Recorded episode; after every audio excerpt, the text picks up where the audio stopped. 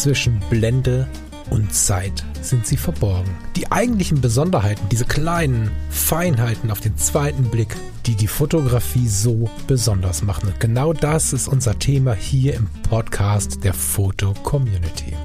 Ich möchte dich einladen, gemeinsam mit uns auf die Reise zu gehen. Auf die Reise durch die spannende Welt der Fotografie. Take 3. Good morning, lieber Lars. Guten Morgen, die Technik spielt Streiche hier. So ein Mist. Ja, warum kaufst du dir auch ein neues MacBook? Das, ähm das ist nicht das MacBook, das ist das Tascam. Das macht Quatsch. Dann folge mir in Richtung Focusrite. Das ist tatsächlich dann nochmal bei gleichem Preis. Ja, bei fast gleichem Preis irgendwie die bessere Alternative, weil seitdem habe ich gar keine Probleme mehr. Mit mir ist das auch schon mal passiert früher immer, ne? Mhm. Und das scheint gar nicht am Rechner gelegen zu haben, mhm. weil seitdem ich das Focusrite hier habe, macht es irgendwie kein Drama mehr. Na, dann musst du mir mal die Information rüber, musst du mir mal die Information rüberschicken und dann muss ich mal meinen Chef überreden. Unseren Chef, lieber Lars, unseren Chef. Stimmt, äh, stimmt. Ah, es tut mir. Liebe Grüße aus Cartagena in Kolumbien, hätte ich jetzt fast gesagt. Aber wir wollen nichts faken, ne? Ähm, ich hätte natürlich heute live mit dir versuchen können aufzunehmen. Ich befinde mich, wenn ihr diese Sendung hört, also wenn ihr sie am Veröffentlichungstag hört, tatsächlich in Cartagena in Kolumbien, aber dann funktioniert das Internet nicht, dann hat man keine Zeit, dann ist irgendwas und so und ähm, mhm wenn ich mir vorstelle, eine große Chance an einem Ort zu verpassen, den ich wohl schon mal gesehen habe, aber wahrscheinlich nicht mehr so oft besuchen werde, aber mega faszinierend finde. Und dann sage ich, ich muss jetzt in die Kammer oder auf die Kabine mit dem Lars aufnehmen. Da nehmen wir lieber vorher auf, insofern. Besser ist das. Ja. Während wir das hier hören, sitze ich irgendwo, weiß ich auch nicht. Wo sitze ich denn da? In der Altstadt wahrscheinlich. Mhm. Ja. Naja, ähm, wir wollen doch, dass du einen schönen Urlaub hast und nicht den Urlaub mit Arbeit verbringst. Und von daher. Naja, die Frage ist immer, wie sehr das Arbeit ja, ist. Ja, ne? aber es ist ja trotzdem, so. es lenkt dich von dem ab, was du siehst und dann hast du bist mit, mit den Gedanken woanders und kannst das gar nicht so Also ich finde die Idee schon charmant, ne? Mhm. Das können wir auch mal machen. Äh, diese Reise allerdings ist einfach einen Meter zu intensiv, um, um sicher sagen zu können, okay, mhm. dann und dann habe ich Zeit. Außerdem haben wir noch sieben Stunden Zeitversatz und du hast ja eh schon so leid mit mir, wenn ich dann mal wieder auf die Idee komme, kurz mal hier eine Stunde, da eine Stunde zu schieben und so, da wollen wir mal nicht auf die Palme, dann muss auf die Palme treiben im wahrsten Sinne des Wortes. Ja. Dann muss er nachher um drei Uhr aufstehen oder so. Nee, nee, das ist schon gut so. Gut. Jetzt bin ich noch ein bisschen aufgeregt und hoffe, dass es dann bald losgeht und ja. Aber du siehst zumindest gesund aus, du fühlst dich auch gesund wahrscheinlich, klingst gesund. Ist das also, so? Ich bin gerade aus dem Bett gekommen und du kannst das sehen. Ich habe nicht mal die Haare gemacht. Guck, Guck mal da. Normal struckig. Völlig in Ordnung. Lieber Lars, du hast uns ein mega cooles Thema mitgebracht. Ab und zu haben wir ja die Situation, dass ich den Lars reinreite oder er mich und dass wir dann gar nicht so richtig tief besprechen, äh, worum es jetzt gehen ja. wird.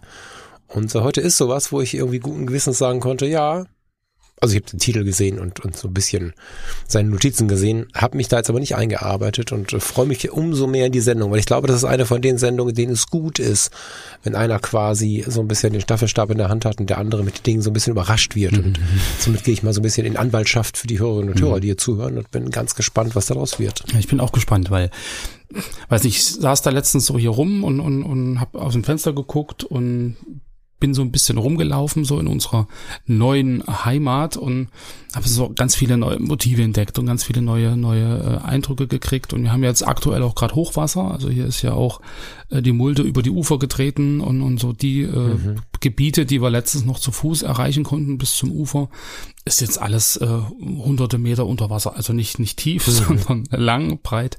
Ähm, mhm. Sehr flaches Wasser, aber trotzdem irgendwie die ganzen Felder und äh, Wiesen sind alle überschwemmt. Und es, sieht irgendwie schon grandios aus. Und dann habe ich mir so, habe ich dann äh, so überlegt, okay, ähm, Hochwasser ähm, fotografieren, gut, könnte man machen, aber wie kriege ich denn da jetzt irgendwie eine passende Bildidee raus? Oder wie, wie kriege ich denn da jetzt irgendwie das passende Motiv und, und so und habe dann so in meinem Kopf schon schon äh, Bilder äh, assoziiert, Bilder geformt und habe irgendwie mir das vorgestellt, wie das aussehen könnte. Und dann kam es irgendwie von einem zum anderen so und wenn ich, dann habe ich so überlegt, wie würde das der Falk denn machen? Weil so wie ich dich immer mhm. höre, dann ist es immer so, der Falk hat die Kamera mit und erlebt ganz viel und macht dann irgendwo, wenn er dann denkt, jetzt ist es passend, ein Foto. So, und, und dann, das ist ja dann eher so dieses, ich bin irgendwo und äh, hab was und nehme irgendwas wahr, hab irgendwie ein Gefühl oder irgendwie eine Stimmung und versuche diese Stimmung festzuhalten. Aber ist es, ist es dann bei dir nicht trotzdem so, dass du auch im Hinterkopf bestimmte Bildideen hast oder bestimmte so, so, so, wie sagt man denn da, so, so, so Prototypen an, an, an, an Motiven, die du dann wieder umsetzt? Oder wie, wie passiert dieser, dieser Vorgang, ähm, Bildidee bei dir? Also, weil so wie das immer klingt, also ist glaube, das total da assoziativ und irgendwie so, so aus dem Moment heraus, ohne dass du da vorher irgendwie großartig dir Gedanken zu machen scheinst. Aber ist das wirklich so? Ja, schon. Also mir ist, ähm, wird in solchen Gesprächen immer wieder bewusst, dass wir da unterschiedlich ticken und das finde ich äh, ganz gut und interessant, weil das ja so ein bisschen verschiedene Lager abdeckt, die nicht gegeneinander stehen, die aber es anders machen und äh, die füreinander Verständnis haben müssen. So, ne? Also das, wir sind eigentlich der Klassiker für eine Diskussion am Fotostammtisch, finde ich. Mm. Jetzt muss ich immer dabei sagen, dass in den letzten zumindest vielen Monaten das Ganze ja alles ein bisschen gebremst passiert ist. Ne? Die ganze Einarbeitungszeit und so hat mich fotografisch ähm, in so einen Entspannungsmodus geschoben, der wirklich so nebenbei passiert ist. Aber ich habe davor ja auch irgendwie paar 20, 30, 40 Jahre fotografiert und 40 nicht, 30. Und äh, kann dir sagen, dass ich hoch selten mit einer Bildidee losziehe. Das ist ähm, auch fast immer so, dass wenn ich sie habe, ich sie nicht umsetze. ähm, so, so, so, dass ich ja auch damals, als wir, ich muss es immer wieder hier im Podcast erwähnen, zum Beispiel zusammen an den Hafen gegangen sind, um da die blaue Stunde zu fotografieren, das habe ich vorher noch nie gemacht. Ich kam mir total exotisch vor, da mit dem Stativ, also ich hatte ja gar kein Stativ dabei, aber ähm, mich da hinzustellen und, und, und äh, dieses Bild haben zu wollen, das, ähm, das kenne ich tatsächlich so nicht und ähm, finde es aber umso interessanter, dass es ja für viele Menschen so, so normal ist. Also ich gehe meistens los, um zu entdecken. So, also das geht mir in der Regel nicht darum, ein Bild von irgendwas zu machen, weil jeder hat alles schon mal fotografiert und niemand braucht mehr ein hundertstes Bild von irgendwas, sondern also in meiner Welt. Ich beurteile und verurteile auch nichts anderes, aber ich für mich fühle das so, dass es sich für mich nicht wertig anfühlt. Bis jetzt, da kommt gleich noch eine Einschränkung, ein weiteres digitales Foto von irgendeinem Ort zu machen, von dem es schon 100.000 gibt. So, also wenn ich mir das Bild vorher anschauen konnte, während ich mir den Ort angucken wollte, dann denke ich mir, ja gut, brauche ich nicht hin, weil das Bild habe ich ja schon gefunden. So. Nicht, dass ich nur nach Einzel Einzigartigkeit äh, schreie, aber ich, es reizt mich dann halt nicht mehr so. Und das ist schon äh, sehr, sehr auffällig. Ich grabe gerade so in meinem Kopf rum.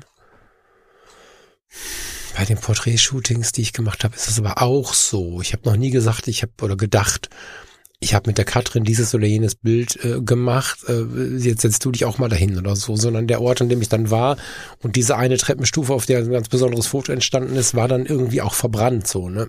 Sei denn, das war völlig aus dem Kontext gerissen.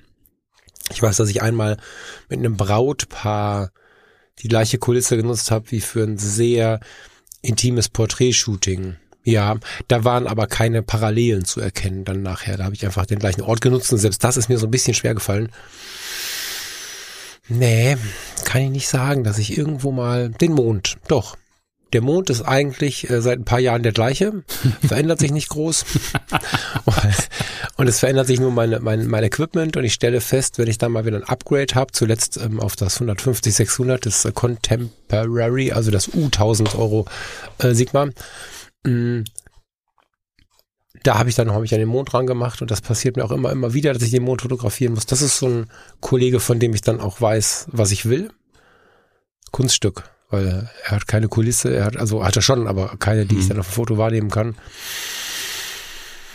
Nee, ich ziehe, also es geht bei mir tatsächlich irgendwie um, um das Erleben und das Erlebnis. Und wenn ich, also ich merke, dass durch die, durch die immer intensiver werdende Kameratechnik es auch immer mehr darum geht, das tolle Erlebnis zu fotografieren und nicht ein tolles Foto gemacht zu haben. Also es hat digital keinen großen Reiz mehr für mich, ein besonders tolles Foto zu machen, weil das ja was ist, was jeder kann, beziehungsweise was ich mit dem iPhone schön machen kann. Auch gut, ne, wenn ich jetzt auf einer Reise bin. Jetzt bin ich gerade auf einer Reise. Ich, morgen gehe ich auf eine Reise, wie auch immer wir das jetzt beleuchten wollen. Mhm. Da ist der, der Plan, ähm, Smartphone in der Tasche, GoPro in der Tasche, weil wasserdicht und ähm, analoge Kameras dabei. Und das ist die Einschränkung, die ich gerade reinwerfen wollte. Ich erlebe gerade eine ganz spannende Veränderung, weil digital ist alles abgegrast. Digital ist alles super einfach und es geht mir nie darum, dass ich mir Mühe geben muss, um zufrieden zu sein. So bin ich gar nicht gestrickt. Aber es ist so leicht, dass ich mich mit der Digitalkamera in der Hand relativ eigenartig fühle, wenn ich da rummache und gestalte und mache und tue und mit dem iPhone zumindest auf den ersten Blick ein schöneres Foto habe. So, das, das fällt mir schwer. Somit mutiert die Digitalkamera, die EOS R, jetzt gerade zu der Kamera, die mich filmt, während du äh, mit mir aufnimmst. Und äh, also zur Webcam quasi, also hochwertig, das ist toll, ne? Mit dem Augen nach für Gedöns und so ist das auch für YouTube bestimmt ganz gut. Und sie, sie mutiert, äh, mutiert. Ja doch, irgendwie schon zur Digitalisierungskiste. Also die äh, analogen Fotos, die ich mache, zumindest die 35, na, nee, eigentlich alle, ne? Die, die werden damit digitalisiert. Ne? Ich habe mhm. jetzt ein gebrauchtes äh, Sigma 70 Millimeter gekauft, dieses Makroobjektiv aus alten Tagen, adaptiere das dann mit dem EOS, äh, wie heißt der, EF, RF-Adapter und ähm, ja, fotografiere dann quasi die, die, die Negative ab, um sie zu digitalisieren. So, also mhm. diese Aufgaben bekommt gerade die EOS und ganz viel anderes passiert über auch eine EOS, aber eine analoge EOS und über meine Pentax MX und über meine Mamiya, weil ich da feststelle, dass es dann einen anderen Reiz hat. Und diese Zeitreise zu begehen im Kopf in die 80er Jahre und zu sagen, okay, ein Foto von unserem Schloss in der Stadt aus der Perspektive wäre mal schön. Gibt's Millionenmal digital, analog gibt's das auch aus alten Tagen Millionenmal. Da macht's dann aber wieder Spaß, weil der Prozess ein anderer ist. Selbst mit der sehr automatischen EOS, mit einer der letzten, bevor es dann digital wurde, ist es irgendwie so, dass dieses und, und dieses Film einlegen und dieses Einstellen und nachher das organische Ergebnis bekommen, das ist irgendwie authentischer und spürbarer. Mhm. Ich kann es dir nicht genau beschreiben, aber analoge Fotografie darf gerade Sachen bei mir, die mich digital langweilen. Und ist ein bisschen wie damals mit der, mit der, mit der Leica M, mit der ich unterwegs war, da war das auch so dass ich viel mehr auf so eine Bildgestaltung schaue. Ich habe halt dieses eine Foto mit der Leica M240 war so, die war jetzt schon digital, aber da muss man auch sehr gucken, äh, wie viele Fotos mache ich jetzt und wie schnell ist die jetzt oder wie langsam. Also äh, lange Rede, kurzer Sinn, ich äh, gestalte gerne analog an einem Foto rum. Digital lasse ich mich von dem überraschen, was passiert. Analog sicherlich auch, aber digital hat den Hauptfokus auf dem Erlebnis. Und ich glaube, dass wir auch langsam immer mehr hinkommen, dass es nicht mehr so wichtig ist, dass wir einen, tollen Verlauf irgendwo einbauen oder keine Ahnung, sondern dass das Erlebnis da im Vordergrund steht. Nicht falsch verstehen, das Erlebnis kann auch ein wunderschöner Flusslauf sein. Aber wir brauchen, glaube ich, den wunderschönen Flusslauf oder die Möglichkeit, die Poesie im Kopf, die, wie auch immer wir das nennen wollen, aus einem, das ist ja eigentlich auch ein Teil der Fotografie, der total wichtig ist, aus einem nicht so schönen Ort einen schönen Ort zu machen oder ihn aber in seiner Unschönheit genau das, schön darzustellen. Genau das meine ich, so, aber ne? das, weil du gerade sagst, Poesie im Kopf. So.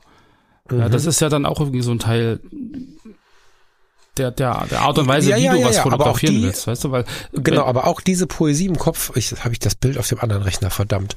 Ich habe bei den Testfotos so ein paar Bilder gemacht, ähm, und habe mich da so ein bisschen stimmungsmäßig so ein bisschen abgleiten lassen. Da habe ich die EOS an das 150 600 angeschlossen, also die analoge EOS. Mhm. Und habe mit dem ich glaube, ein Kodak Gold war drin, ein paar Fotos von so einem, von so einem, so einem Ast gemacht, der von oben in den Teich rein dümpelte, während es drumherum regnete. Einfach nur um zu gucken, wie es mit Freistellung, wie sieht es irgendwie nachher auf dem Kodak Gold aus, kann man das irgendwie verwenden und so, um das zu verstehen. Mhm. Betrifft die Kamera halbwegs diesen Punkt, diesen sehr kleinen Punkt.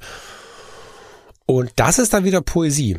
Aber auch die Fotos, die ich zu FC-Zeiten, äh, wer sich vielleicht erinnert, von, von den Leuten, mit denen ich dann Kontakt hatte, die ich in der Fotocommunity so mit 20, 22, 25 gemacht habe, die wirklich dann auch vielleicht Text drunter stehen hatten, der sehr tief ging, der sich sehr mit Entwicklung und so beschäftigte auf meiner Seite. Auch das waren Zufallstreffer. Ich bin nie losgegangen, hatte irgendwie Gedanken im Kopf und habe gedacht, jetzt muss ich zu dem Gedanken aber die Garage oder das Schloss fotografieren, sondern ich bin losgezogen, habe mir meine Gedanken gemacht, bin total in meine Gedanken abgesunken, habe mich umgeschaut und dabei Motive gefunden. Also ich kenne das nicht hm. zu denken, jetzt muss ich mal losgehen, weil ich muss irgendwas fotografieren. Wenn ich jetzt dachte, ich gehe zum Flughafen, dann war mir klar, was mich ungefähr erwartet, aber ich bin nicht hingegangen zu dem und dem Punkt, weil von da die Perspektive auf die Flieger am besten ist, sondern ich habe auch da rumgesucht, bin umhergegangen und so. Hm. Ich suche gerade krampfhaft, aber ich habe, glaube ich, keinen Ort. Du hast mir mal erzählt, dass du mit, mit, der, mit der Mittelformat an so einem Brunnen irgendwie fotografiert hast. Mit dem Stativ und so. Erinnerst du dich?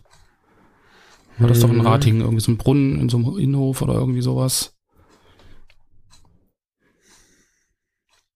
Weil ich überlege gerade so, gerade was du sagst, so diese Poesie im Kopf ist ja irgendwie auch so ein, so ein, so ein, du hast ganz viele Assoziationen zu irgendeinem Thema oder zu einer bestimmten, zu einem bestimmten, weiß ich nicht, Ort oder zu einem bestimmten Ding und, und, und hast dann so im, im, im Hinterkopf so diese, diese Poesie, so dieses, was weiß ich, es ist melancholisch, es ist irgendwie ein bisschen düster, es ist vielleicht ein bisschen aber dann gehe ich an oder weiter Ort. hast dann so, hast dann trotzdem so, ja, so, so bestimmte Merkmale und, und die spiegeln sich ja auf dem Foto irgendwo auch wieder. Also das ist ja dann auch wieder so, so ein, so ein, du hast irgendwie eine diffuse Idee, Unbewusst möglicherweise auch. Also das heißt ja nicht, dass das immer bewusst passiert. Also man, hm. so, sondern du hast ja. Naja, also hm?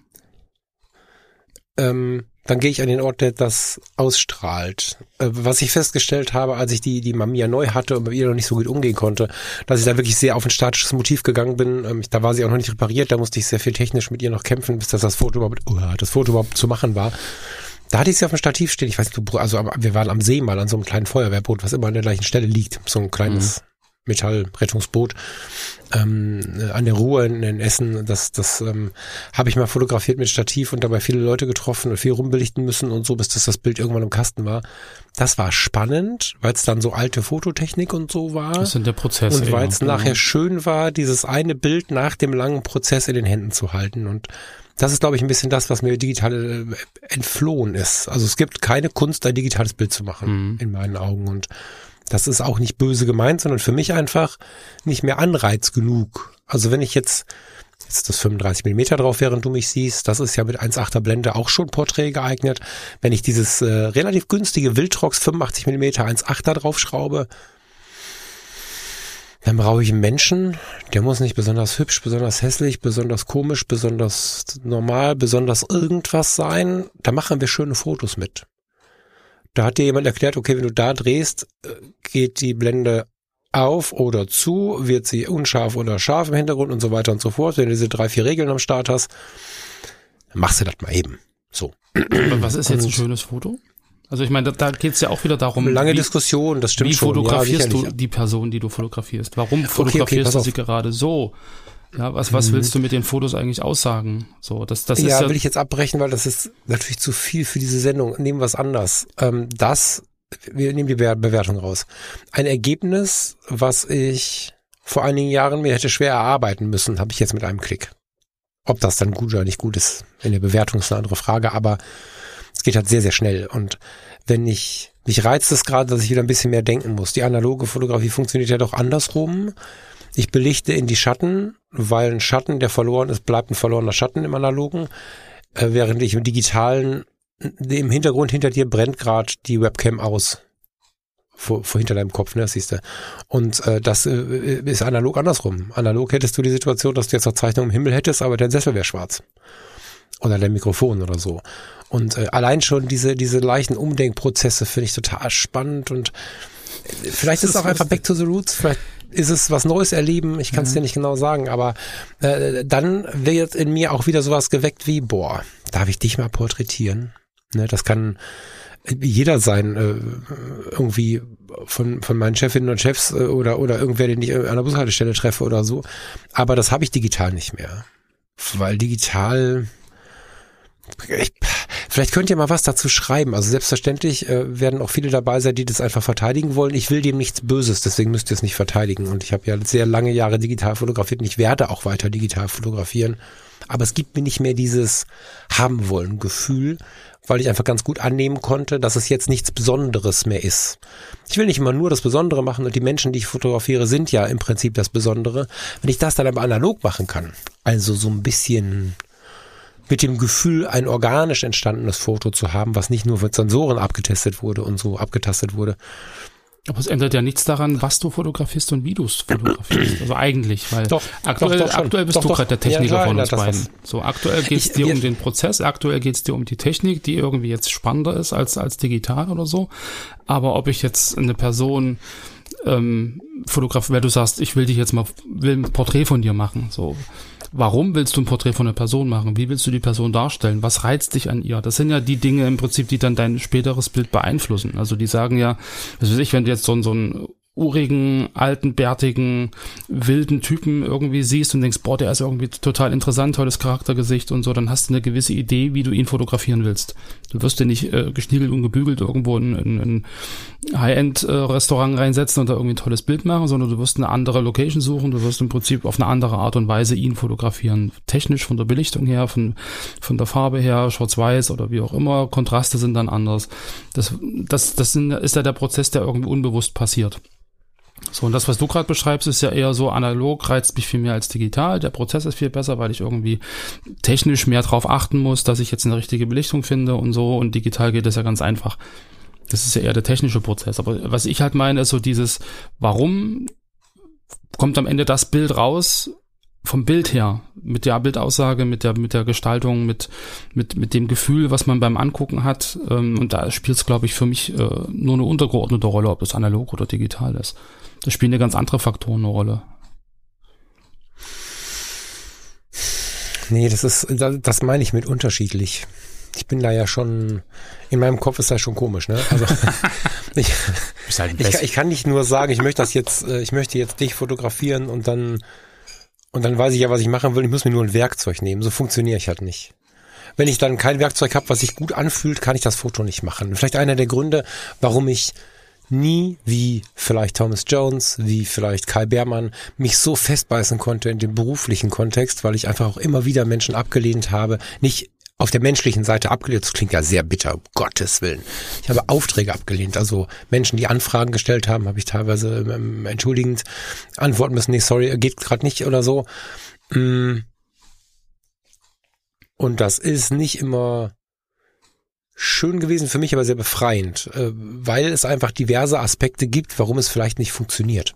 Ähm, ist jetzt nicht so, dass wenn du mich jetzt anfragst und ich sage dir zu, dass ich dann wieder abspringe, so meine ich es nicht. Aber es ist durchaus möglich, dass ähm, ich den Reiz, jemanden zu fotografieren, nicht habe, wenn ich an die Digitalkamera denke, bei der analogen aber schon und umgekehrt. Und es ist ja sogar so wild, mich muss ja auch die Digitalkamera anmachen.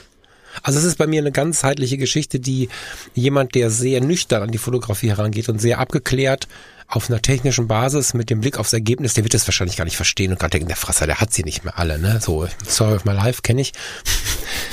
das funktioniert so nicht. Ich kann nicht einfach sagen, ich will jetzt dieses Motiv fotografieren. Jetzt denk mal, deine, denk mal an deine Frau. Ja. Die fotografierst du doch ab und zu. Ja. Ja. So. Warum, foto warum fotografierst du sie so, wie du sie fotografierst? Warum? Das ist ja situativ. Genau es gibt keine Regel in meinem Kopf. Das liegt vielleicht auch an meinem, an meinem, an meinem beruflichen Hintergrund oder so. Im Rettungsdienst gab es auch keine Regel. Da musste auch alles irgendwie funktionieren. Das hat mich ja schon auch sehr geprägt, diese vielen Jahre. Jetzt ist genauso. Ich lebe Berufsleben und Privatleben völlig intuitiv. Also ich komme überhaupt nicht auf die Idee zu sagen, jetzt fotografiere ich dich so und so, weil du bist jetzt meine Frau. Sondern mal gibt es die Situation mit dem iPhone, weil es gerade schön ist, ich nichts anderes in der Hand habe und ich diesen schönen Moment im Sinne der Erinnerung festhalten möchte. Und mal habe ich eine analoge Kamera in der Hand und denke mir, lass uns mal ein paar Porträts machen, weil ich einfach das Gefühl habe, ich habe Lust, mich mit ihr zu mhm. beschäftigen. Aber ich denke in dem Moment nicht, ich möchte jetzt dieses Foto auf dem Sofa, dass du mich so anschaust, sondern ich möchte mich erstmal mit dir beschäftigen. Und in diesem Beschäftigen finden wir, oder auch nicht, die Situation. Bei, bei jedem Porträtshooting, bei mir melden sich ja wegen dieser wirren Denke immer wieder Menschen, die sagen, ich hätte gerne mal Bilder von mir, weil ich eigentlich keine Bilder von mir mag oder weil ich gerade durch eine intensive Veränderung gegangen bin oder weil ich feststelle, ich weiß nicht, gestern Abend mich mit einem sehr, sehr guten Freund aus alten Tagen getroffen. Ich bin jetzt 45. Er ist jetzt 50 geworden. Und mhm. wir haben uns darüber unterhalten, dass wir am Ende innen drin immer noch 25 sind. Und wie krass das eigentlich so vom Erleben her ist. Und auch da in diesem Bezug melden sich Menschen. Ähm, Frauen mit 30, 40, 50, Männer mit 30, 40, 50, die sagen, wow, ich war doch gestern noch 18 und nicht, oh Gott, fotografiere diese Katastrophe, sondern vielleicht mit ein bisschen Blick auf Wabi Sabi oder so, mach mal ein paar Bilder von mir, möchte mich mal wahrnehmen. Und das fußt ja auf so einer ganzheitlichen Betrachtungsweise, die nicht ist, ich mache das jetzt so und so, weil. Mhm. Da, da, da würde ich dir gern, gerne irgendwie eine Antwort geben, kann ich nicht. Mhm. Pass auf, ich schick dir mal, ich schick dir mal ein Foto.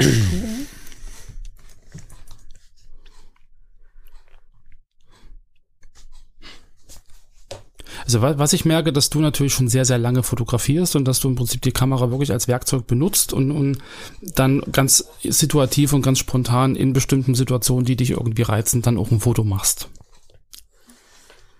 das irgendwie dann auch unbewusst das ausdrückt, was du irgendwie vielleicht empfunden hast oder was du irgendwie so, weiß ich nicht, ansprechend findest, so in dem Moment. Aber ich, ich kann mir durchaus vorstellen, dass es viele gibt, die möglicherweise auch noch am Anfang stehen, die dann sagen, na ja, aber hm, ich muss mir doch dann trotzdem im Kopf machen. Und gerade wenn du das Foto jetzt siehst, was ich dir gerade geschickt habe, das packen wir auch in die Show Notes rein.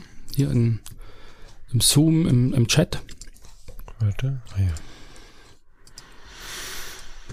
So, dann ist das ja im Prinzip ein, ein gut gestaltetes Foto. Das ist deins, genau. Das hast du gemacht. ein gut gestaltetes Foto. Irgendwie was, was eine, eine sehr schöne, schöne Aussage hat. Also im Prinzip auch genau äh, Stille in den weiten Dünen von Texel. Also man sieht die weiten Dünen, man sieht im Prinzip irgendwie Stille, man sieht irgendwie eine sehr, sehr ruhige Landschaft, schönes Licht und so. Das ist ein schön, schönes Gegenlicht, schöne Kontraste. Ähm, es ist aus meiner Sicht ein sehr, sehr schönes Foto. Und ähm, da hast du eine gewisse Bildidee drin. Also da hast du eine gewisse Bildaussage drin. Ja, du hast ja, das, das ja auch Bild, schön. Was denn für eine Bildidee? Das Bild ist ja nicht geplant.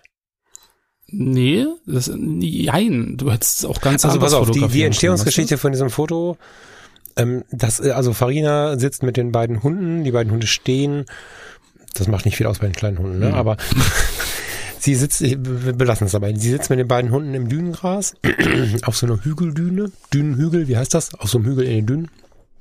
Und die Dünen von Texel sind ja teilweise zwei Kilometer breit. Mhm. So ein ganz breites Band irgendwo optisch zwischen Dünen und Heidelandschaft. Ein sehr, sehr stiller Ort und schaut so in die Ferne. So. Und übrigens digitales Bild, das sieht man daran, dass hinten alles ausgefressen ist. Analog hätte man vielleicht noch ein bisschen Himmel gehabt, aber das ist eine andere Geschichte. Mm.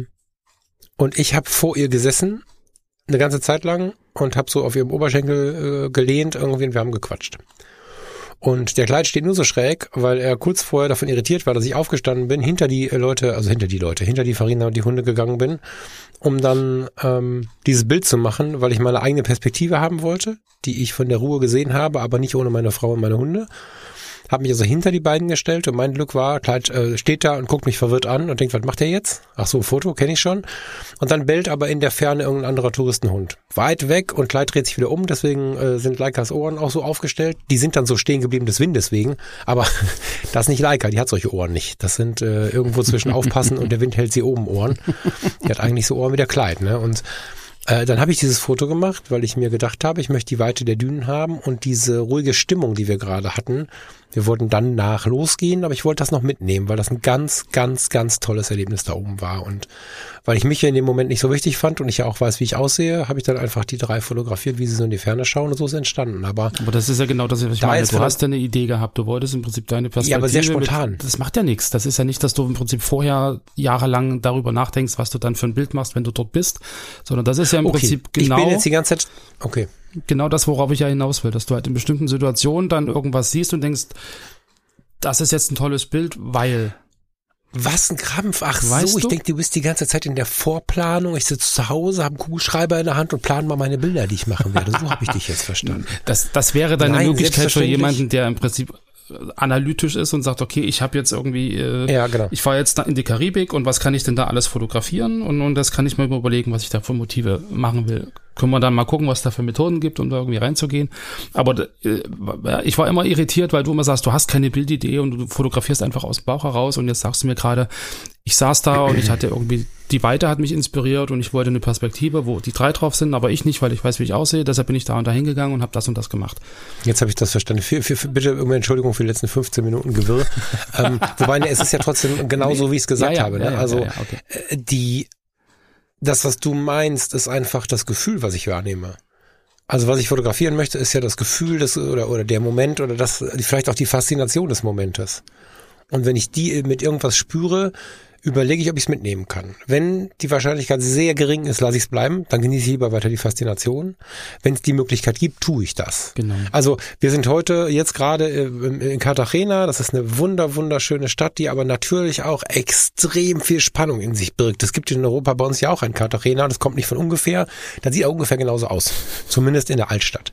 Das liegt an den alten Geschichten unserer alten Entdecker, die mit der Bezeichnung Entdecker sehr nett bezeichnet sind. Da sind viele schlimme Dinge passiert mhm. und diese Stadt ist bis heute eine Stadt, die in einem unfassbaren Spannungsfeld zwischen Reich und Arm, Wir haben auf der einen Seite das Finest District, das sieht irgendwie aus wie eine Mischung aus Miami und New York. Auf der anderen Seite die Slums. Hm. Und dazwischen ist der große Berg, der den Blick äh, quasi unterbricht von den einen zu den anderen. Dahinter sehen wir über aber Kilometer Slums über Slums über Slums. Also wir waren beim letzten Mal oben auf dem Kloster. Ich weiß nicht, ob wir das heute schaffen. Das klingt komisch jetzt vom Wording her, ne? aber äh, ich würde gerne versuchen, äh, nachdem wir in der Altstadt unterwegs waren, noch zum Kloster hochzukommen. Wir müssen aufpassen, dass wir nicht zu lange weg sind und das Schiff uns wegfährt. Aber dieser Blick vom Kloster ist sehr krass, weil du siehst die Altstadt, die die alten Seefahrer gebracht mhm. haben. Eins zu eins eine Kopie von Portugal, Spanien und so. Ähm, du siehst die Slums, wo die Menschen einfach kein Geld haben und du siehst das Finance District, wo fette Hammer mhm. durch die Gegend fahren und TikTok-Videos machen. Kolumbien halt, ne? Kolumbien ist eh so ein krasses Land. Und äh, in so einer Stadt habe ich dann keine Idee konkret, was ich machen möchte, sondern da gehe ich rein und suche diese Spannung, ähm, suche die Unbeschwertheit und gleichermaßen auch das Problem. Und in dem Moment kommt dann die Faszination für irgendwas und die möchte ich dann umsetzen, wenn es denn funktioniert. Das heißt, wenn, wenn in dieser Stadt irgendwo jemand steht, bei dem ich das Gefühl habe, dass ich ihm nicht zu nahe trete, ihn nicht zu sehr als Touri irgendwie als Attraktion benutze und was da nicht alles in meinem Kopf passiert, dann kann es durchaus sein, dass ich ihn porträtieren möchte, weil er mich fasziniert, weil er mich irgendwie erreicht hat. Wenn ich das Gefühl habe, irgendwie eines dieser Dinger zu verletzen oder zu mhm. berühren mhm. oder so, dann gucke ich mir genau an und versuche es mitzunehmen, weil Erinnerungen nimmt mir keiner mehr weg, wenn ich sie gut genug abspeichere. Hm. Aber somit kann man vielleicht sagen, dass jede Bildgestaltung aus der Faszination heraus passiert. Hm. Aber das ist ja im Prinzip. Aber vielleicht auch diese Faszination für Tristesse, ne? Also es kann auch einfach ein leerer Garagenhof sein, der mich hm. gerade fasziniert. Ja. Weil meine Gefühlswelt gerade irgendwie leer ist oder so.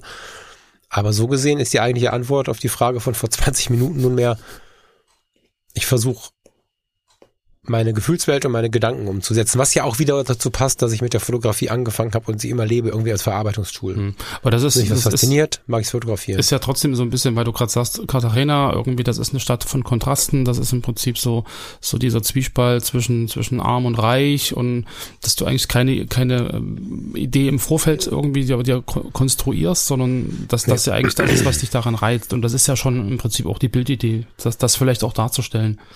Ja, und, und dann eher so ein mhm. Augenmerk darauf zu legen, wo finde ich denn Kontraste und, und was sind denn jetzt Motive, die im Prinzip auch das ausdrücken, was du da gerade im Vorfeld beschrieben hast, was, was dich daran fasziniert. Also das, das, mhm. das meine ich halt so, so ein bewusstes Auseinandersetzen mit, mit äh, was sehe ich, was empfinde ich und in, inwieweit ähm, oder was, was brauche ich dafür, damit das im Bild auch sichtbar wird. Ja, jetzt in deinem Beispiel nochmal so diese, diese Stille, diese Weite. Du hast im Prinzip auch ein Objektiv benutzt, was so die, die, die Ferne wieder ein Stückchen ranholt, also was, was die Bildebenen so ein bisschen komprimiert. Ja, das ist ja dann auch wieder so ein, so ein, so ein Staffelung von Bildebenen. Das geht weit hinter, das wird aber ein bisschen rangeholt und das komprimiert das alles so ein bisschen und, und hat trotzdem den Eindruck von Weite. War, ne? Das sieht nur so aus, aber ja. Ja, aber ich meine, es ist kein Weitwinkel, es ist jetzt kein, kein 20 Millimeter nee, irgendwas, nee, nee, was noch ein bisschen aber streckt, kein sondern, ja, ja, aber trotzdem ist es irgendwie so ein, du legst halt, du hast unbewusst ein gewisses Gefühl oder eine gewisse Idee von dem Motiv, was du fotografierst und, und setzt das dann auch entsprechend um. Nicht, in, nicht im mhm. Sinne von, ich mache vorher eine Checkliste, was brauche ich alles, sondern das sind so Dinge, die dich reizen, über die du nachdenkst und die dann in deinem Foto auch sich wiederfinden. Mhm. So, das meine ich halt mit Bildidee, dass man nicht nur sagt, boah, das ist aber schön hier und jetzt mache ich mal ein Foto, sondern dass man, also das ist aus meiner Sicht immer ganz spannend, ist sich mal drüber äh, mal aus, also drüber nachzudenken, warum finde ich das spannend? Was genau sind jetzt hier diese Aspekte, die die relevant sind? Die mich jetzt irgendwie reizen. Und das hast du ja gerade im Prinzip auch beschrieben. So dieses, die Stadt und mit ihren Kontrasten und mit Arm und Reich. Und dann hast du einen, einen Standort, wo du im Prinzip die, die Kontraste auch im Bild sehen kannst und mit dem Blick auf die Slums und mit Blick auf den Financial District und so, dass das ja dann äh, ja unbewusst im Endeffekt auch wieder dein Motiv äh, beeinflusst, dass du fotografierst. Mhm. Genau wie vorhin auch dieser, du bist halt ähm, Melancholie, Tristesse. Das ist ja im Prinzip auch so ein Oberthema.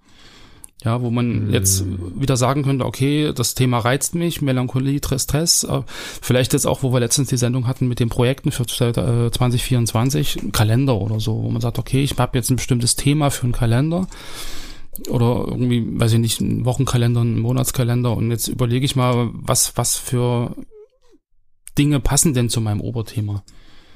So, wenn du sagst, okay, Tristesse ist jetzt für einen Kalender vielleicht nicht so spannend, aber da könnte man ja auch überlegen, Ja, was, was passt denn zum Thema? So, was, was, was, was, was macht denn Tristesse aus? Und dann kann man Mhm. sich theoretisch ja einfach so ein Brainstorming machen, so eine Stichwortliste oder ein ein Mindmap oder keine Ahnung, wie man das visualisiert.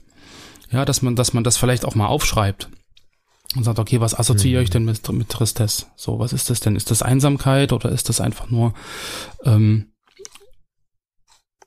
in, in, in ein Zimmer, wo irgendwie ähm, alles einfarbig ist, weil, weil man Tristesse irgendwie mit, mit, mit, mit Mono- äh, Monochrom verbindet oder es ist halt nicht bunt, das ist halt irgendwie gedeckte Farben oder, also weiß ich nicht.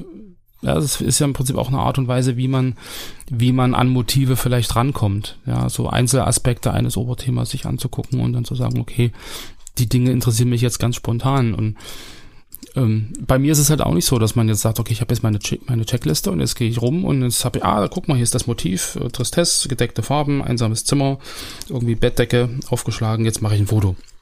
Haken dran, so, sondern das sind ja so Sachen, über, mit denen man sich halt unbewusst beschäftigt und, und die dann irgendwie in dem Moment auch unbewusst wieder hochkommen und man sagt, okay, das ist aber jetzt spannend. Also, pass auf, ich kann dir schon sagen, was du machst, ist ja quasi, oder, oder was, was eine mögliche Herangehensweise wäre, wäre ja so ein fotografischer Redaktionsplan. Das kommt mir gerade so als Parallele irgendwie in den Sinn, weil ich mich ja eigentlich ja nicht so sehr damit äh, connecten kann mit, mit, mit dieser Idee vorher irgendwie tausend Ideen zu haben und so.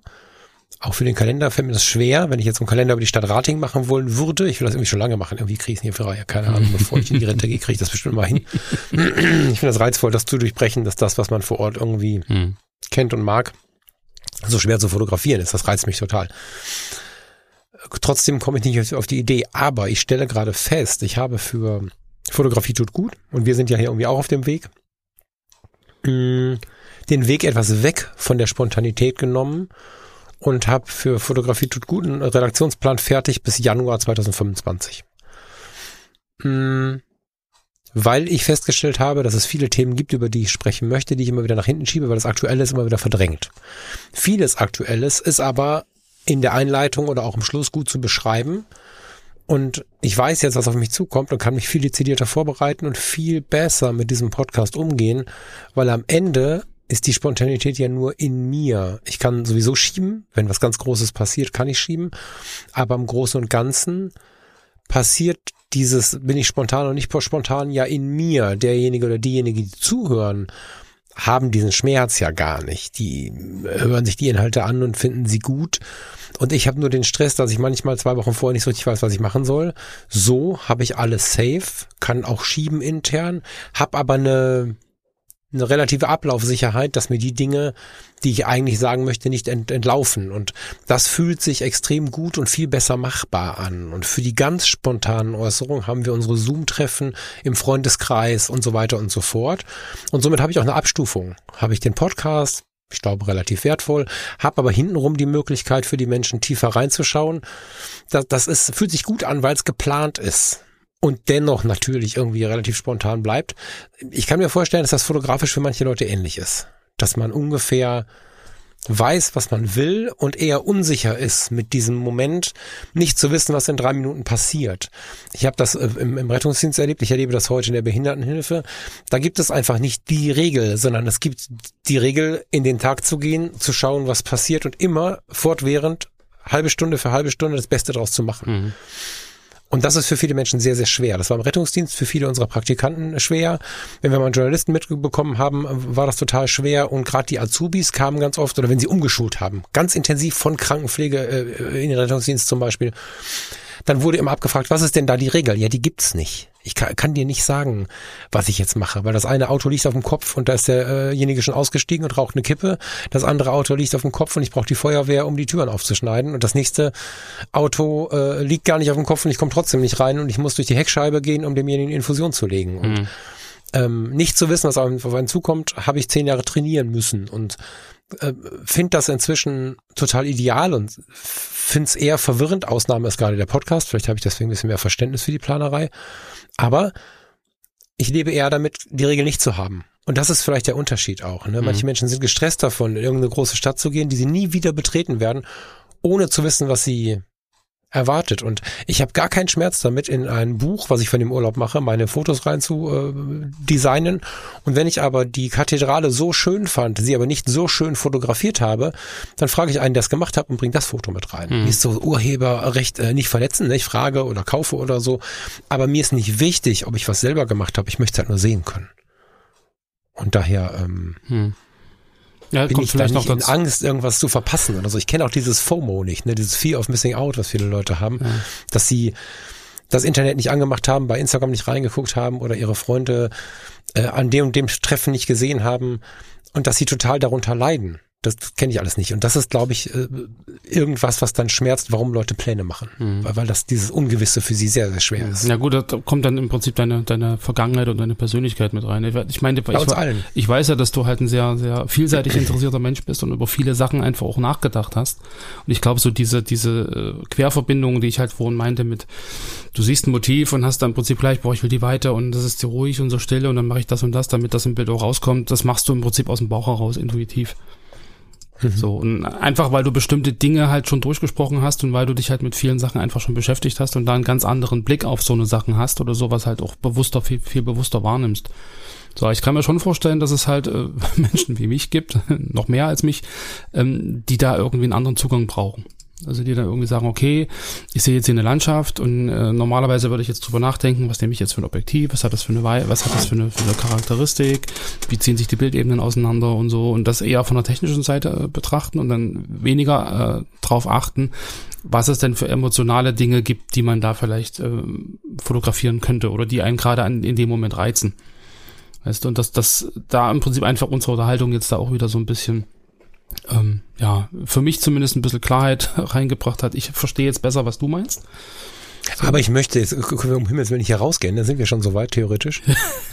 ich weiß nicht. 40 Minuten. Lars, ja. wir sind so weit, ja klar, aber geht nicht, weil ich möchte natürlich wissen, wie du es machst. Ist ja jetzt hier keine Sendung, wo der Falk eingeladen ist und ausgefragt wird, sondern ich möchte, ja, das wirkt jetzt gerade ja. so ein bisschen, als wenn ich hier extern eingeladen wäre als der Stargast. Das möchte ich so nicht. Ne? Ich möchte schon auch deine Seite mal beleuchten, weil ich finde sie ja auch super interessant und gerade mit diesem Blick jetzt auf die analoge Fotografie mhm. ändert sich bei mir ja schon wieder was mhm. und mit dem Blick auf diese Redaktionsplangeschichte, ähm, also das Thema Audio und, und, und, und Fotografie liegt in vielerlei Hinsicht nah beieinander. Das ist äh, die Ausgestaltung, das ist teilweise sogar die, der Vergleich zwischen Objektiv und Mikrofon und so. Mhm.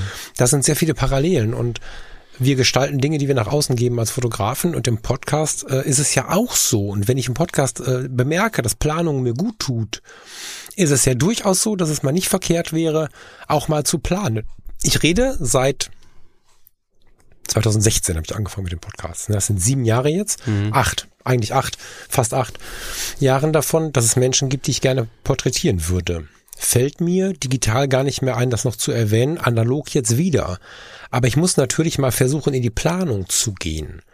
Ne? Also mit meinem ganzen emotionalen Herangehen, glaube ich, hat das auch Potenzial für tiefe Fotos, aber ich werde niemals ähm, Udo Lindenberg, Dunja Halali, weiß der Teufel wen ähm, fotografieren können, wenn ich nicht mal in die Planung gehe, weil klar kann man Menschen zufällig treffen, ist auch schon passiert. Aber ich bin überhaupt nicht der Typ, der Menschen anquatscht. Ich freue mich, wenn mich jemand anspricht für Fotopia, versteht mich nicht falsch. Ich mhm. mag das total, weil es einfach irgendwie so nett ist. Kommt ja keiner und sagt, du bist ein Idiot. Meistens nicht. Aber ich selber kann das gar nicht. Mhm. Ich, ich habe äh, diesen, wie heißt der, Felix? Nee, Felix war das nicht. Ähm, wenn mir der Name nicht einfällt, ist es gut, wenn ich ihn nicht ausspreche, sonst ist er beleidigt. Ein YouTuber, der viel Videocontent macht. Ganz, ganz cooler Typ. Ähm, gar nicht so erste Linie Fotografie, mehr so Videografie, Tech-Kram und so. Eigentlich gar nicht meine erste Linie, aber immer mal wieder schaue ich mir was an von ihm. Ich finde den cool, er macht das total sympathisch. Ich ärgere mich total, dass mir der Name gerade nicht einfällt. Deswegen kann ich auch keinen Shoutout machen. Egal der lief auf der Fotokina vor mir her und, und, und, und drehte sich um und äh, ich habe ihm kurz Platz gemacht und so. Im Gefühl hätte ich gerne gesagt, ey, geiles Zeug machst du. Weil, nee, lass den armen Mann in Ruhe, ich kann das nicht. So. Das heißt aber, spontane Begegnungen helfen mir auch nicht weiter. Hm. Weißt du, Tina Acke ist für mich ein ganz faszinierender Mensch. Wir haben schon immer mal wieder geschrieben, das ist ja, ähm, kennst du bestimmt, ne? Ja, ja, und, und ich finde es total faszinierend, was sie macht und äh, ich kann es total davon loslösen, dass sie so nah an Udo Lindenberg ist. Ich würde mit ihr gerne mal irgendwie was machen, fotografisch oder so. Denke mir aber, Ja, das wollen so viele. Sehe sie auf der Fotopia, nick ihr zu, lächle sie an und geh weiter. Das heißt, ich sollte ja schon in eine Planung gehen und vielleicht kann ich zum Thema Planung von dir lernen. Von Thomas Jones habe ich auch viel gelernt. Ohne Thomas Jones hätte ich heute keinen Redaktionsplan, nicht weil er mir den jetzt geschrieben hat, sondern weil er mir ein Leben lang vorgelebt hat, plan die Sachen und dir geht's besser. Und das stelle ich gerade zumindest im Thema äh, redaktionelles Zeug sehr stark fest. Also sag mir mhm. doch mal, sag uns doch mal, wie du an so ein so eine Bildidee rangehst, weil ich glaube, dass du das ganz anders machst, oder? Du gehst ja nicht raus oder du gehst selten raus, jetzt neuerdings vielleicht ein bisschen mehr, aber eigentlich bist du nie rausgegangen, um zu sagen, mal gucken, was passiert, oder? Nee, nicht wirklich. Also eher selten, aber selbst wenn ich dann draußen war und habe dann irgendwie ein Motiv gesehen, habe ich dann schon irgendwie angefangen zu analysieren. Was sehe ich denn da und was, mhm. was, was will ich denn jetzt überhaupt fotografieren? Also das sind ja so diese berühmten W-Fragen, die irgendwie auch immer wieder auftauchen. So, wenn ich jetzt irgendwo bin, was, was sehe ich denn überhaupt? So, und, und was, mhm. was davon reizt mich? Also so diese bewusste Auseinandersetzung mit dem, was man sieht, um dann zu überlegen, was davon will ich überhaupt fotografieren. Mhm. Ja, also das ist, ist ja schon ein Unterschied, ob du da einfach bloß die Kamera hochreißt und ein, ein, Bild machst und hinterher sagst, guck mal da hinten, da irgendwie, das, das ist der kleine Papagei auf dem, auf dem, auf dem Ast da hinten. Hm, sieht man jetzt nicht so richtig, aber das war immer so ein bisschen so dieses, ich sehe was und dann will ich das irgendwie auch bestmöglich auf dem Foto irgendwie hm. zur Geltung bringen. So, und, und da gehört es ja dann schon dazu, dass du dann dir überlegst, okay, was sehe ich und was davon, was von dem, was ich sehe, will ich denn überhaupt fotografieren?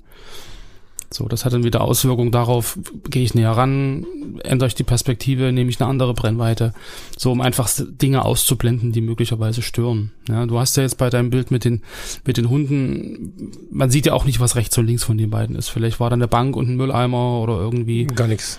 Aber ja, Weiß man ja natürlich nicht. sein können, so, dass da ja, 100 also, Touristen sitzen oder so. Ne? Das ist tatsächlich ein sehr einsamer Ort, der zeigt, genau. aber ja, stimmt. Genau, recht, also ja. da, da tust du ja ganz bewusst dann auch selektieren und sagen, okay, das, das würde jetzt von dieser Weite und von dieser Ruhe und Stille ablenken, das nehme ich nicht mit ins mhm. Bild.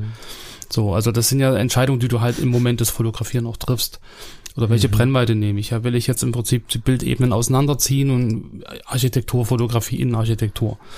Ja, willst du jetzt, fotografierst du ein Exposé, nimmst eine, eine, eine kurze Brennweite, damit die Räume schön groß aussehen. So, ja, damit die Leute interessiert sind, sich das anzugucken. So. Mhm. Das sind ja Dinge, die dann wahrscheinlich auch so aus dem, aus dem Studium mit reinspielen, dass der Kunde natürlich gewisse Anforderungen hat und sagt, hier, pass auf, ich will die Wohnung, ähm, 80 Quadratmeter, fünf Zimmer will ich irgendwie äh, verkaufen, brauche Fotos für ein Exposé, mach mal so, dass das schön aussieht dann überlegst du schon, okay, 80 Quadratmeter bei fünf Zimmern, da sind die Zimmer relativ klein.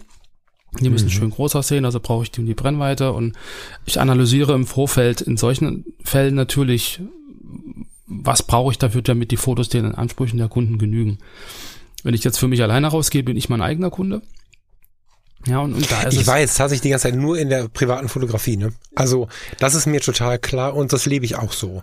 Also zu mir, es ist ja schon so, mhm. dass du, wenn du gut vernetzt bist in so einer Stadt, Leute mit den intensivsten und verschiedensten Ideen kommen. Und auch das ist mir schon passiert. Hör mal, ich habe hier eine Immobilie, ich würde die gerne verkaufen, vielleicht sogar ohne Makler oder ich bin der Makler, beides schon gehabt.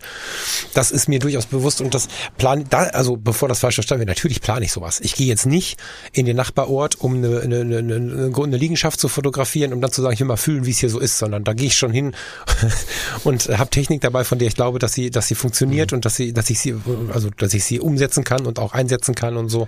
Ähm, das ist natürlich so auch bei Menschenfotos, wenn es ja Mitarbeiterfotos sind, ist mir relativ klar, was hier gefordert ist. Also das, das schon. Du da gehe ich jetzt nicht hin, ich möchte euch mal fühlen und alle kennenlernen, alle in den Arm nehmen, um Gottes Willen. Das machst du ja im Privaten aber auch, diese Planung. Also ich meine, wenn du jetzt in deinem Wohnzimmer sitzt und dann irgendwie einen schönen Lichteinfall hast auf die Stereoanlage und die Gitarre steht daneben und so, dann ist das ja auch, du siehst was, ja, und dann planst du das Bild ja im Kopf auch und gehst an eine bestimmte Stelle, wählst eine bestimmte Belichtungszeit, einen bestimmten Ausschnitt mhm. und und, und machst das. Ist ja nicht so, dass du jetzt sagst, okay, ist mir alles völlig Wurst, ich zieh, mach die Kamera hoch aus dem Bauch raus und mach ein Foto.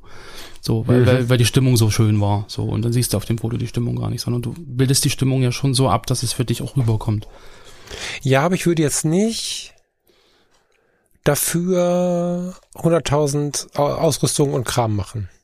Nö, du hast ja im Prinzip dann im Hinterkopf, ich habe das und das in der Hand Du hast dein Lieblingsobjektiv, weil du damit gut klarkommst oder weil das für dich ein schönes Bouquet hat oder so. Genau, genau, aber alles in Grenzen, genau. Genau, ja, so, das aber schon, das sind ja. sind ja auch Dinge, die du im Prinzip im Vorfeld ja schon planst, weil du sagst, okay, das mhm. ist jetzt mein Lieblingsobjektiv, damit fotografiere ich alles. So, und dann ordnen mhm. sich die, die, die, die Motive dem natürlich unter. Ja, weil du mhm. bestimmte mhm. Dinge gar nicht fotografierst, weil du von vornherein weißt, geht damit gar nicht. Kommt nicht so rüber, wie du es gern möchtest. So, weißt du? Mhm. Das hat ja mhm, auch wieder Auswirkungen ja. darauf.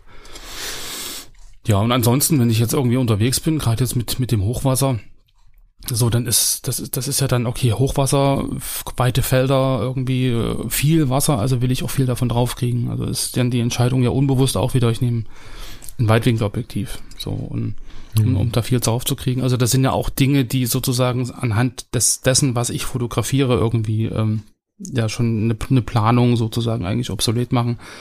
Weil du kannst die Weite ja nur mit einem Weitwinkel äh, auch richtig darstellen. So, klar, mit, mit einem Tele wäre das mal spannend zu überlegen, okay, ich nehme genau das Gegenteil. Versuche dann trotzdem die Bildwirkung so hinzukriegen, aber das ist ja dann wieder eine bewusste mhm. Auseinandersetzung mit einem Motiv, wo du sagst, okay, ich exper äh, experimentiere jetzt ein bisschen. Aber selbst wenn du jetzt nicht, nicht unterwegs bist und sagst, okay, ich möchte gerne einen Kalender machen oder ich habe irgendwie, ähm, ich will mein, mein, mein Quartier fotografieren. Quartiersfotografie haben wir immer mal wieder. So, mhm. dann überlegst du ja im Vorfeld auch, okay, was macht denn jetzt mein, mein Viertel aus? was ist denn hier interessant, was ist denn hier spannend, worum mhm. sind das jetzt ähm, architektonische Geschichten mit bestimmten Gebäuden, die kann ich eine Liste machen, oder sind das irgendwie so so Dinge, die man so fühlt? Ist das irgendwie so eine so eine zwielichtige Stimmung in dem und in der und der Straße, weil da irgendwie, hm, weiß man nicht, oder ist das eher so ein, so ein früh am Morgen, die Waren werden geliefert, ist das so was Geschäftiges, so ein geschäftiges Treiben und so und diese, diese Dinge, die man so, so wahrnimmt und fühlt und die einen so ein bisschen ähm, ja, berühren, ergreifen oder so, die haben ja auch Auswirkungen darauf, wie man sie fotografiert. Also das ist ja nicht nur dieses, ich plane jetzt technisch, ich brauche das Stativ und die Brennweite so, sondern du hast eine gewisse, ein gewisses Merkmal dessen, was du fotografieren willst. Ja, und das mhm. willst du auch bestmöglich fotografieren. So dieses, ich, wenn du sagst, okay, ich mache einen Katzenkalender, so die Katze hat ein weiches Fell. So, wie kann ich jetzt ein weiches Fell so fotografieren, dass es auch wirklich weich aussieht? Wenn du jetzt wirklich sagst, okay, eine Katze, zwölf, zwölf Motive, was, was kann ich denn alles fotografieren? Was, was, was äh, assoziiere ich denn mit Katze? So, das mhm. kann jetzt die Katzenallergie sein, dass du irgendwie eine Taschentuchpackung fotografierst, weil das irgendwie zum Thema gehört. Ähm, also weißt du, worauf ich hinaus will, was ich meine? So dieses, dieses, mhm dieses Motive finden, ähm, vielleicht im Vorfeld, aber halt auch spontan. Also wenn du irgendwo bist und sagst, mich berührt jetzt was, ich bin jetzt, wo ich sehe jetzt irgendwie ein tolles Motiv, dass du dann ja trotzdem eine gewisse Bildidee im Kopf hast. Ganz unbewusst, die du dann umsetzt mit den Mitteln, die da zur Verfügung stehen. Das ist Perspektivwechsel, Art und Weise der Belichtung, hell, dunkel, worauf legst du den, den, den Fokus? Äh, können die Tiefen absaufen oder die, die Lichter überstrahlen? Ist das relevant fürs Bild? Würde das vielleicht sogar die Stimmung äh, erhöhen bei der Bildbetrachtung? Mhm. Das sind ja alles Entscheidungen, die du im Prinzip in einem sehr, sehr kurzen Moment triffst, die aber wieder davon zeugen, dass du ja eigentlich im Kopf genau weißt, was du willst, dass du ja eine gewisse Stimmung sozusagen im Hinterkopf hast. Ja, das ist halt klar, ne? Du musst den Stift halt benutzen können, mit dem du schreiben möchtest. Das ist schon richtig, ne? Also du brauchst natürlich neben der Idee, dem Gefühl und all dem, was ich da sage, eine große Expertise. Ich rede jetzt nicht von der totalen Intuition. Es gibt die Leute, die rein intuitiv fotografieren können. Da habe ich einige kennengelernt. Ich möchte jetzt nicht mit Namen grüßen, ich war gerade kurz davor, weil natürlich manche von denen auch glauben, auf der technischen Ebene großartige Fotografin und Fotografen zu sein. Das ist nicht so, das ist aber auch nicht schlimm. Also ich habe da Menschen erlebt, die wirklich mit mir kein Gespräch über Blendezeit ISO führen können, weil sie da Denkfehler drin haben, schon in diesem frühen Punkt und dennoch unfassbar gute mhm. Hochzeitsfotografien machen. Und das hat mich äh, auch immer sehr beeindruckt, wenn Menschen so viel Gefühl für diese Sache entwickelt haben, dass sie selbst erlernt, ohne aussprechbares Hintergrundwissen die Dinge beherrschen. Das finde ich ganz faszinierend. Aber das meine ich natürlich nicht. Ne? Mhm. Ich ähm, finde schon, dass eine große Erfahrung mit den Dingen dir schon sehr gut hilft, ähm, und in dem Moment, in, in, dem Moment kommt ja so dieses ähm, im Vorfeld planen ja auch wieder jedem zugute. Also ich meine, diese Expertise kriegst Total. du auch nur, indem du im Vorfeld dich viel damit beschäftigt hast und, und vielleicht ja. auch mal wirklich diesen Weg gegangen bist und gesagt hast, okay, ich habe jetzt die Motividee oder ich habe jetzt ein bestimmtes Thema und das mache ich mal eine Liste, was irgendwie alles inhaltlich dazugehört, ähm, was, was vielleicht dieses Thema ausmacht und assoziiere einfach Begriffe und und, und irgendwann muss ich das nicht mehr tun, weil irgendwann ist das so tief drin in Fleisch und Blut, dass man es einfach während des Tuns tut. Äh, während des Tuns tut. Also während des Fotografierens im Prinzip das alles unbewusst abläuft und man dann ganz, mhm. ganz unbewusst die Dinge ähm, erreicht, die man sich halt vor zwei, drei, vier, fünf Jahren irgendwie hart erarbeiten musste.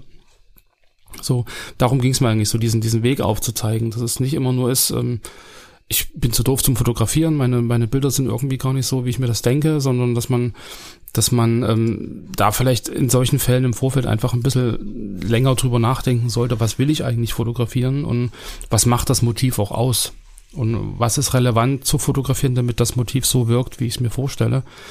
Und dann wird es mit der Zeit immer einfacher.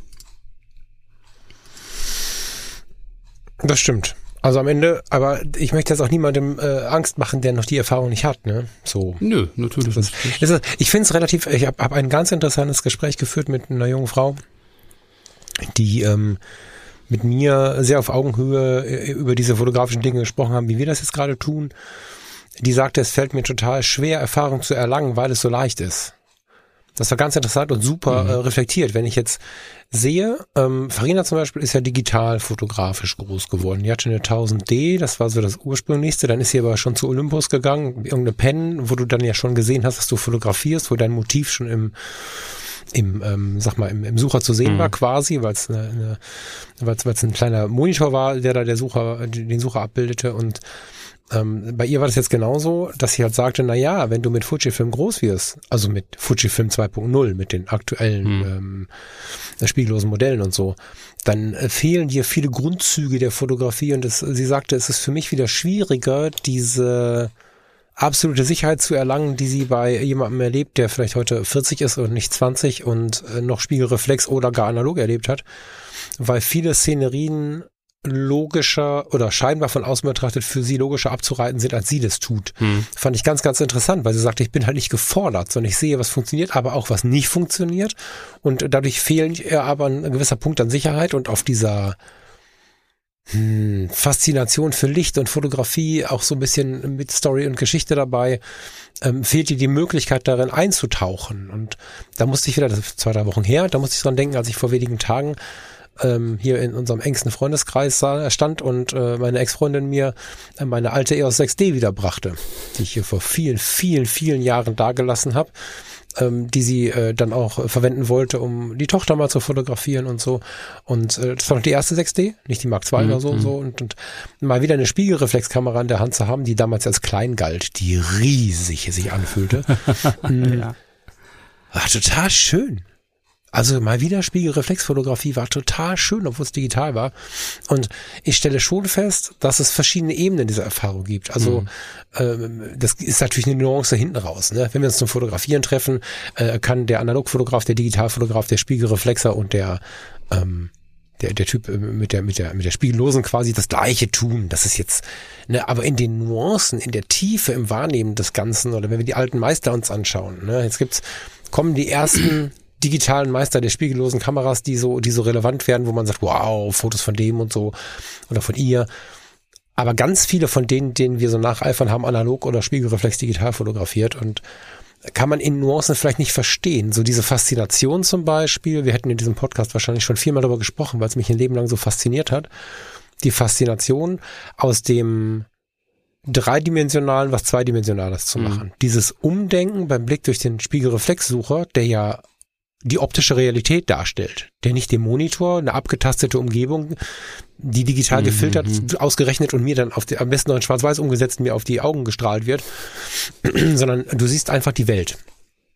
Hast einen Schärfepunkt und bei einer Kenne macht's kurz didit und äh, du hast einen Schärfepunkt angezeigt äh, in dieser Welt.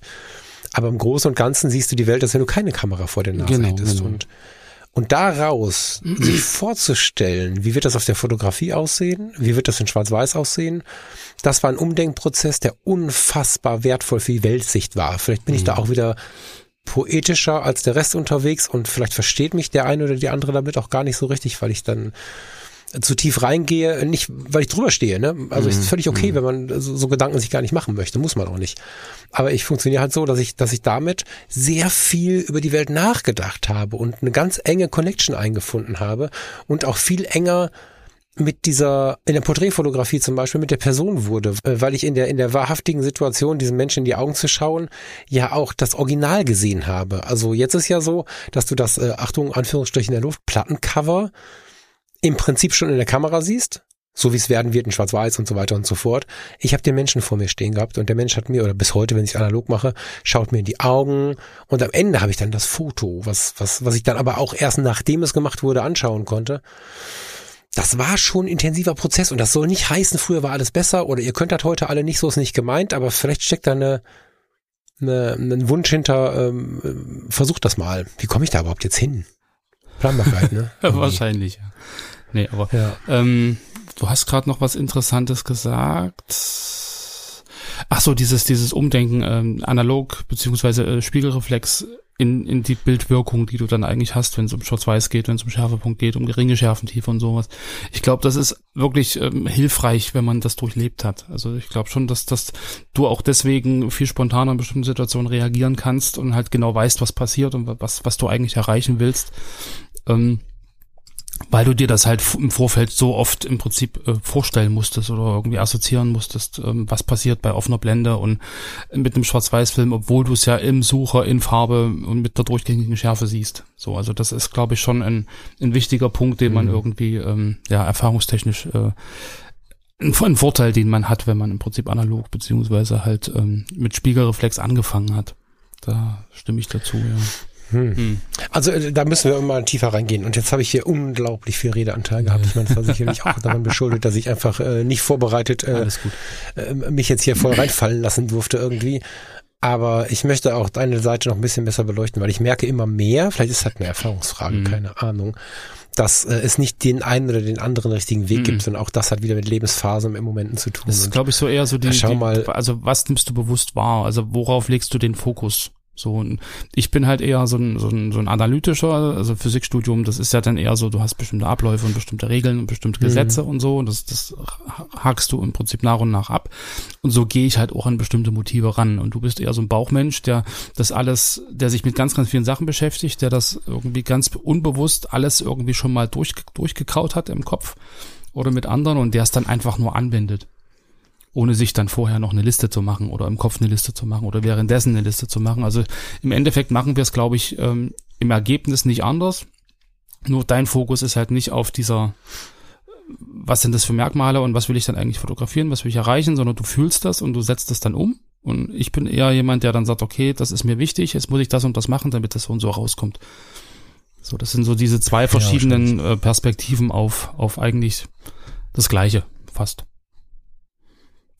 Also im Moment ist das mhm. so. Ne? Mag sein, dass das nochmal ändert. Wie gesagt, das ändert sich ja irgendwie alle paar Jahre, irgendwie alles Mögliche, wenn wir es denn zulassen. Mhm.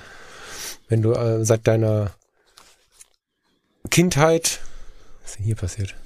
Wenn du äh, seit deiner Kindheit alles so machst, wie du es immer schon machst, dann wird es ja, schwierig. so, ne? Also. Ja. Aber ja, äh, vielen Dank. Ich bin ein bisschen wirr, weil ich halt nicht mit vorbereitet habe, deswegen hol du uns mal da raus. Ich fühle mich mal schlecht, wenn ich so eine Sendung dann beende, aber ich glaube, wir müssen langsam weiter. Ne?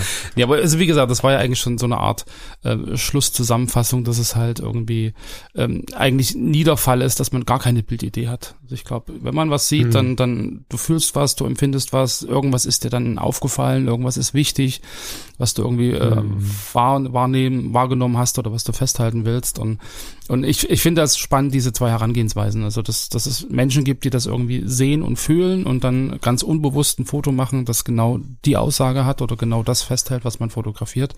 Und dann gibt's halt mich und vielleicht einige andere auch, die sich halt dann irgendwie erstmal eine Liste machen, so im Kopf, unbewusst ganz schnell, um dann halt eine entsprechende Entscheidung zu treffen, wie sie fotografieren. Und ähm, also was ich relevant finde, ist einfach so dieses, ähm, wenn man gar nicht so richtig sagt, aber ich habe jetzt keine Bildidee oder was soll ich denn hier fotografieren oder so, sich einfach mal wirklich hinsetzt und überlegt, was sehe ich denn und was davon ist denn fotografierenswert. Und was müsste ich denn tun, um das so zu fotografieren, dass es irgendwie nach meinem Empfinden cool aussieht. Und je öfter man das macht, umso weniger muss man das bewusst tun.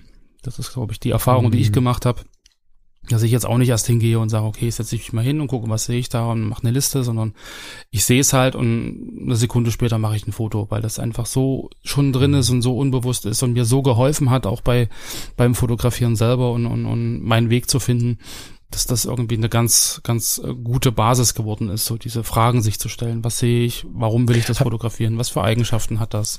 Das reißt du jetzt gerade nur so, an, ne? Vielleicht könnt ihr uns mal sagen, Ich bin versucht, dass wir da mal eine Sendung draus Mhm. machen. Mal so eine ganz didaktisch aufgebaute Sendung. Ich weiß aber nicht, ob das was für euch ist. Mhm. Ich kann es mir aber gut vorstellen. Ist nicht typisch für einen Podcast, ist vielleicht auch nicht so launig, wie wir das jetzt hier in unserer Diskussion schon mal haben. Aber wollen wir den Lars mal voll in seiner alten Blüte sehen, dass der uns mal wirklich so, na, ich mein's ernst gerade, ne? Dass du uns wirklich mal so an die Hand gibst, ähm, wie man so ein Bild didaktisch betrachtet aufbaut, also oder didaktisch dargelegt für Ja, uns, ja, so, ne? Ähm, wie man es aufbaut, wie man, wie man, also ich meine nicht im Sinne von goldener Schnitt, sondern wie man äh, zu so einer Idee kommt und wie man, wenn man zu Hause sitzt und keine Ideen hat, welche erschaffen Mhm. kann und so. Er schreibt mal was dazu. Ich glaube, ich fände das ganz praktisch, wenn wir dem Lars diesen Staffelstab mal geben würden, dass er sich mal an seine alte Zeit erinnert. und äh, wenn er dann zu sehr im Lehrermodus ist, dann mache ich einen dummen Kommentar dazwischen. Aber ansonsten äh, fände ich das mal schlau, weil ich habe jetzt fast die ganze Sendung gesprochen und ich glaube, dass bei Lars noch ganz viel schlummert äh, zu dem Thema, was ich jetzt quasi platt gelabert habe. Sag mal Bescheid, ob wir das mal machen wollen. Ja. Und der Lars, äh, ich weiß gar nicht, ob er begeistert guckt oder nicht, aber der kriegt dann die Aufgabe, uns da eine schöne Sendung Das, zu das kriegen kredenzen. wir hin. Das machen wir. Fände ich total geil, ehrlich Genau. gesagt. Ja, sagt Genau. mal oder schreibt es mal drunter und das Bild oder schickt uns eine Ja. Mail oder was. Ihr habt ja alle möglichen äh, Ideen, uns zu kontaktieren. Danke übrigens nochmal dafür, dass so viel los ist, dass ihr euch so viel meldet. Das tut uns wahnsinnig gut. Fände ich cool. Genau. Ja, dann mache ich mir einen Knebel auf den Mund, red nicht so viel, dann bist du mal dran. Du kriegst dann von mir Hausaufgaben und kriegst dann irgendwie, musst dann eine Liste machen und Oh. so. Und nee, aber ich kann mir, ich kann mir ganz gut vorstellen, dass man das wirklich anhand von ganz konkreten Fotos machen kann. Weil das ist ja der Weg, ähm, um dahin zu kommen, das live zu machen zu können, das an Fotos zu machen, die, die schon fertig sind. So, um sich dann einfach mal zu überlegen, Mhm. was sehe ich denn da und warum sehe ich das, was ich sehe. Also das, das ist dann der umgekehrte Weg. Aber das, das finde ich eine gute Idee, das können wir äh, gerne mal machen. Können wir uns mal vormerken. Das ist recht. Mhm. Aber gut. Dann, ähm, du hast vorhin schon angesagt, wir sind schon über die Zeit. Ich würde sagen, wir machen jetzt wirklich äh, hier einen Cut. Und ähm, ich hoffe, dir geht's wirklich noch gut, da wo du jetzt bist. Und alles ist, bestimmt. alles ist so, wie's, wie du dir es geplant hast. Und du kommst heil aus Kolumbien wieder raus. Und Wir werden ja, sehen. ich wünsche dir noch eine schöne Reise bis dahin. Und ihr Lieben, wir hören uns dann am Sonntag wieder zur nächsten Editor's Choice Sendung. Vielen lieben Dank und ich sag mal bis so bald wie möglich. Bis dahin, tschüss.